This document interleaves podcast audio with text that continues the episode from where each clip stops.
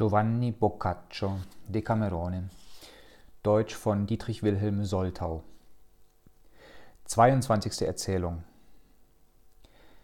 Agilulf, König der Langobarden, befestigte seinen Thron, so wie seine Vorgänger in Pavia getan hatten, durch seine Vermählung mit Theudelinden, der Witwe des lombardischen Königs Vitarich, einer schönen, weisen und sehr keuschen Frau, welcher bei dem allen die Liebe einst einen hämischen Streich spielte.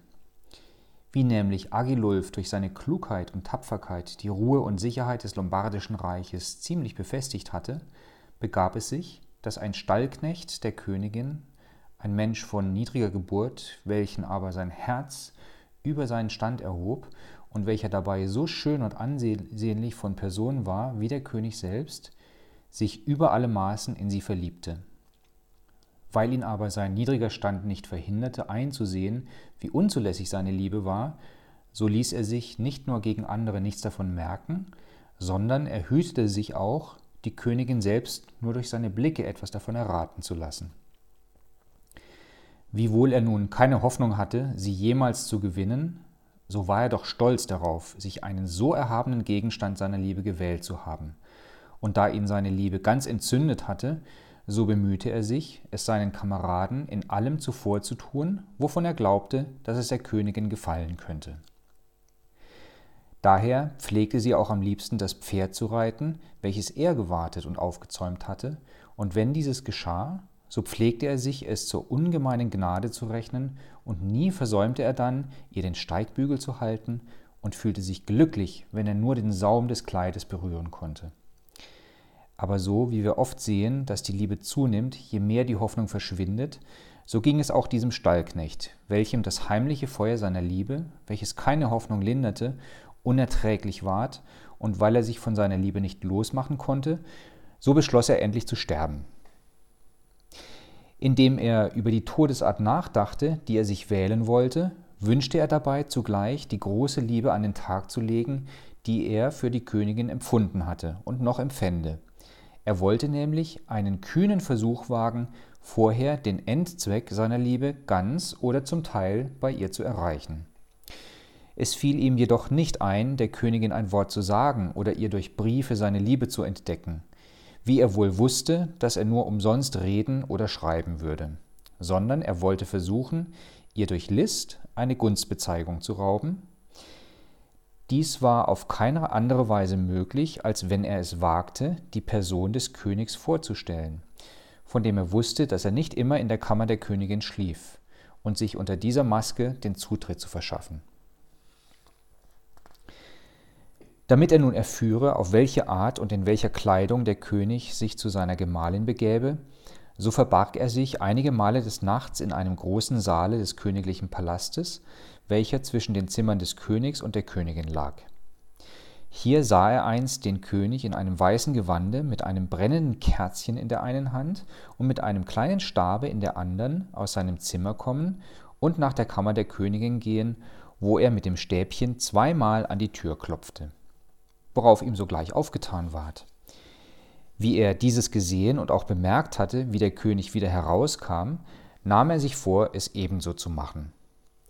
Er verschaffte sich demnach ein völlig ähnliches Schlafgewand, steckte ein Wachslicht und Feuerzeug zu sich, badete sich fleißig, damit der Stallgeruch ihn weder verraten noch die Königin belästigen möchte, und begab sich, wie er schon oft getan hatte, nach dem Saale. Sobald er glaubte, dass alles schliefe und dass es Zeit wäre, sein glorreiches Wagestück zu bestehen oder in der Unternehmung einen wünschenswürdigen Tod zu finden, machte er Feuer und zündete sein Kerzchen an, wickelte sich sorgfältig in sein Schlafgewand und klopfte mit seinem Stäbchen zweimal an die Kammertür der Königin. Eine Kammerfrau öffnete ihm halb schlafend die Türe, nahm ihm das Kerzchen ab und löschte es aus, und er nahte sich schweigend dem Bette der Königin, legte sein Schlafgewand ab und nahm Platz an ihrer Seite. Er hatte bemerkt, dass der König, wenn er bei übler Laune war, kein Wort sprach und auch nicht mit sich reden ließ, und so gelang es ihm um desto leichter, eine stumme Rolle zu spielen, die ihm darum nicht weniger Wonne gewährte und es ihm schwer machte, seinen Platz wieder zu verlassen. Weil er jedoch befürchten musste, dass sein höchstes Glück, wenn er zu lange bliebe, ihm zum Unglück gereichen könnte, so stand er auf, wickelte sich wieder in sein Gewand, empfing sein Kerzchen, entfernte sich stillschweigend, wie er gekommen war, und eilte, so schnell er konnte, nach seiner Schlafstelle. Er mochte kaum sein Bett wieder erreicht haben, wie der König aus seinem Zimmer kam und zur Königin ging. Diese wunderte sich außerordentlich.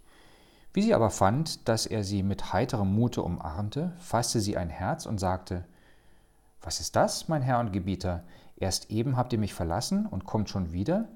Seht euch vor, man muss nichts übertreiben. Diese Worte brachten den König den Augenblick auf den Gedanken, dass ein anderer seine Rolle bei der Königin müsste gespielt haben. Weil sie ihm indessen selbst nichts davon zu ahnen schien und kein anderer etwas davon wusste, so fasste er weislich den Entschluss, sie auch, nicht, sie auch nichts davon merken zu lassen. Mancher Narr würde sich nicht so benommen, sondern gesagt haben, ich bin nicht hier gewesen, wer war es? Wer, was hat er hier gemacht? Wie ist er hierher gekommen? woraus denn nichts als Unfug entstanden wäre, weil er die Königin entweder dadurch betrübt oder auch ihr Anlass gegeben hätte, die Wiederholung desjenigen zu wünschen, was geschehen war. Denn was ihm nicht die geringste Schande machte, wenn er stillschwieg, das konnte ihm nur Schimpf verursachen, wenn er davon sprach. Er unterdrückte demnach seinen Unmut und nachdem er der Königin scherzend einige Vorwürfe über ihre Verwunderung gemacht hatte, stellte er sich, als wenn er ihrer Warnung Gehör gäbe. Weil er jedoch innerlich voll Zorn und Wut über den Streich war, den man ihm gespielt hatte, so stand er auf, nahm seinen Schlafrock und ging hinaus, um in der Stille zu untersuchen, wer der Täter wäre, denn er konnte gewiss vermuten, dass er noch im Hause sein müsse und sich nicht habe entfernen können. Er nahm also eine kleine Blendlaterne und ging in ein großes, langes Gemach, welches neben dem Palast über den Ställen angelegt war, wo selbst alle seine Hausbedienten in verschiedenen Betten schliefen. Und weil er glaubte, dass demjenigen, der in dem Zimmer der Königin gewesen wäre, das Herz noch klopfen müsste, so befühlte er sachte jedem der Reihe nach die Brust, um ausfindig zu machen, bei welchem der Puls am stärksten schlüge. Alle lagen im tiefsten Schlafe, und nur derjenige schlief noch nicht, welcher bei der Königin gewesen war. Und wie er den König kommen sah, ward ihm so schrecklich bange, dass die Furcht bei ihm das Herzklopfen noch vermehrte, und er musste besorgen, dass der König seine Angst merken und ihn auf der Stelle töten würde. Weil er ihn jedoch unbewaffnet sah, stellte er sich, als wenn er schliefe, und wartete sein Geschick in Geduld ab.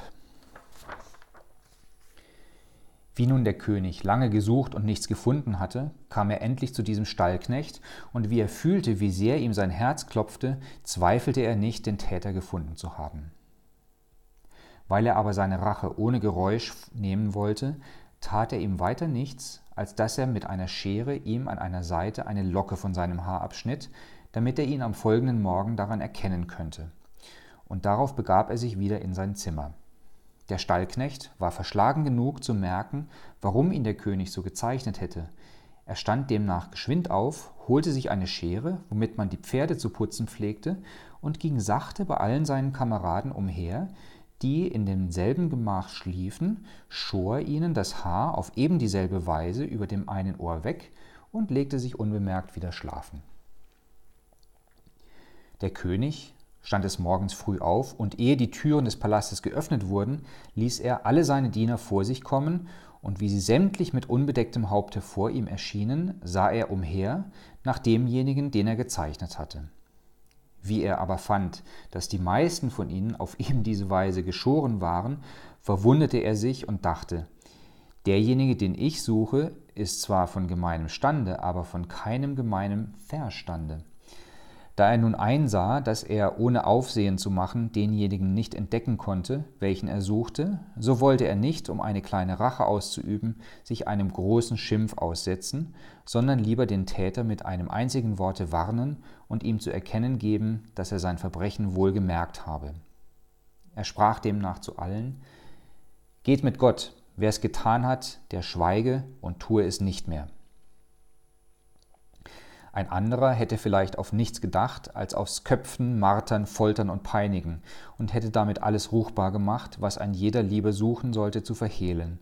Denn wenn die Sache laut geworden wäre und er hätte auch seine Rache befriedigt, so wäre doch der Schimpf damit nicht abgetan, sondern vielmehr die Ehre seiner Gemahlin gekränkt worden. Diejenigen, welche die Worte des Königs hörten, waren sehr verwundert und fragten einander lange, was er damit habe sagen wollen, aber niemand erriet es, außer demjenigen, den es anging. Er war klug und schwieg, solange der König lebte, und stellte nie sein Glück zum zweiten Mal auf die Probe.